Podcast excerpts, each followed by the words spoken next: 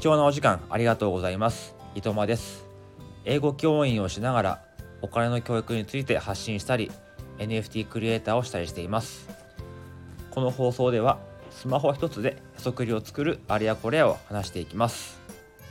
え本日のタイトルですけどもえ妻に NFT を買わせた3ステップということでお話をしたいと思います。妻に NFT を買わせるまでの3ステップです、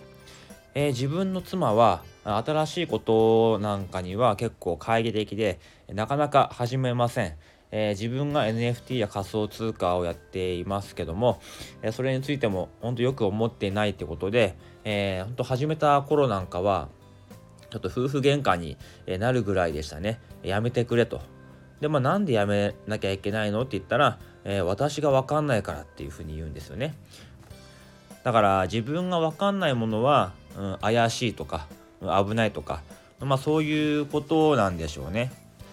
ただですねやっぱりね自分がね好きでやってるものですからできればねそういうのを気軽に話できるような関係になりたいと思ってなんとかして、うん、NFT のね理解を、えー、深めてほしいなと思って過ごしていました。でタイトルにもある通り妻に NFT を買わせたとありますので今妻は NFT を所有している状態です。ということでどうやって買わせたかというと3ステップあります。まずステップ1こちらは自分の心持ちなんですけどもえ買ってもらうためにはものすごい時間がかかるということを覚悟するということです。で今日まあね勧誘して明日買ってもらうとかそんなことはありえませんので、まあ、買ってもらうにはものすごく時間がかかるんだということをまずこちら側が認識しておくということが大事です。ステップ2です。NFT というワードとか NFT を説明をするんではなくて何か特定のキャラクターを常に見える状態にしておくということです。どういうことかというと、まあ、NFT っていうのは非代替性トークンだとかえー、唯一無二のものなんだとか、ね、デジタル上のそういう資産になるようなものだとかそういうことではなくて、まあ、そういうものを言っても、えー、響きませんから、まあ、何かこの NFT のそのキャラクターグッズとかそういうのを常に見えるようにしておくということです。僕で言うといつもまあね妻に LINE しているんですけども LINE のアイコンを何か、えー、NFT のキャラクターにしておく。あとまあ、今いろいろ NFT のグッズなんかもありますよね、まあ、ステッカーとかキーホルダーとかそういうのをまスマホに貼ってたり、まあ、妻の見えるところにいつも、えー、置いとくんですね。まあ、これはあの行動経済学なんかにもあるんですけどもあの単純接触効果ってことで、まあ、いつも見ているものにはこう親しみを感じるなんてことがあります。えー、僕のスマホの裏側にはあの、まあ、猫ちゃんの NFT がのステッカーが、えあるんですけどもあのまあ、ちょっと気分が変わって今は別のステッカーにしてるんですけど、えー、そうしましたら「えあの猫ちゃんどこ行ったの?」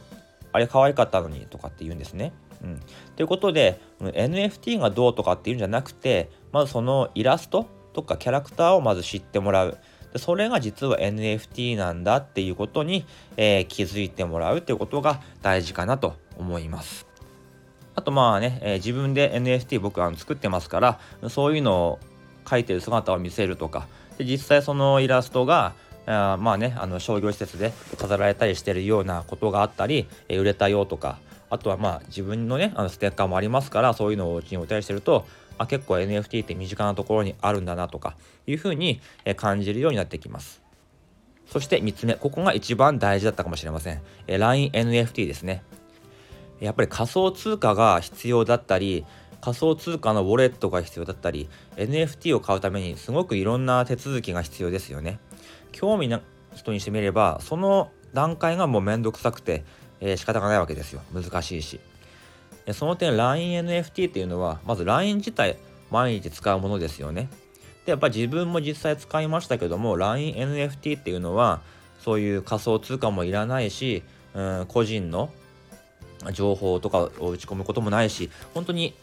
12分でウォレットも作れちゃうんですね。ドッシュウォレットっていうんですけども。ちょっとねこのウォレットを1個作るっていう部分が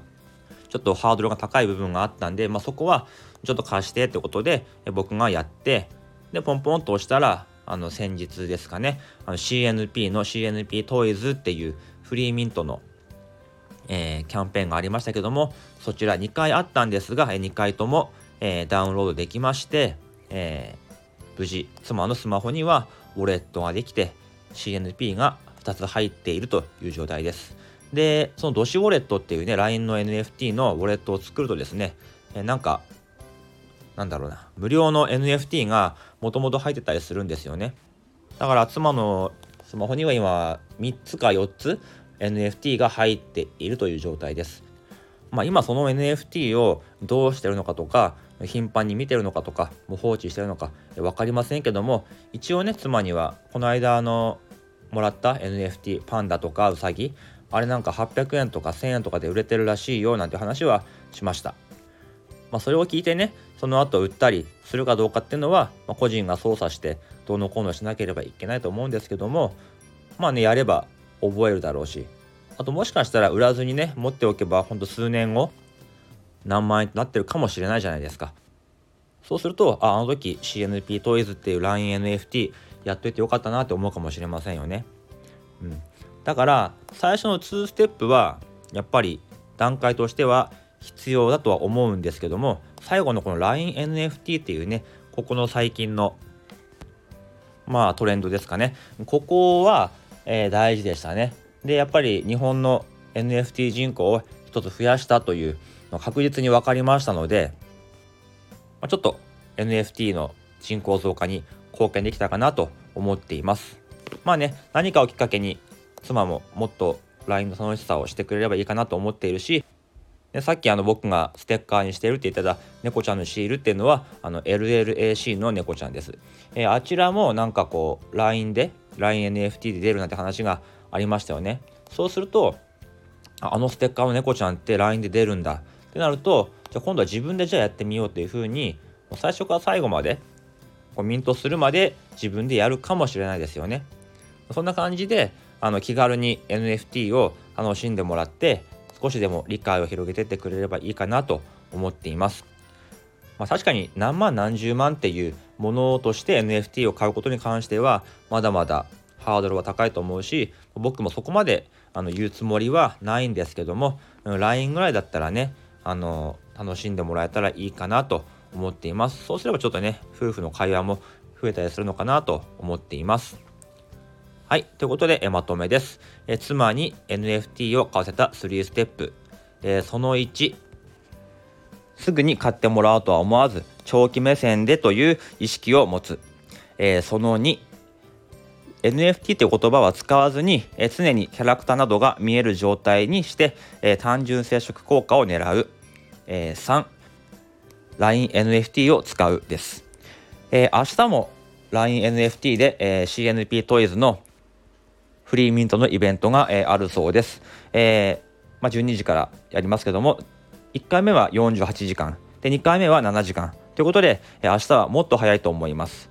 さすがに妻はクリック戦争するほどではないと思うんですけども、まあ、まあ、今日もあれやってるよってことで、え本人がやるんだったら進めるし、やんなかったらまあ自分だけね、やろうかなと思っています。はい、ということで本日の放送はここまでにしたいと思います。これでおいとまいたします。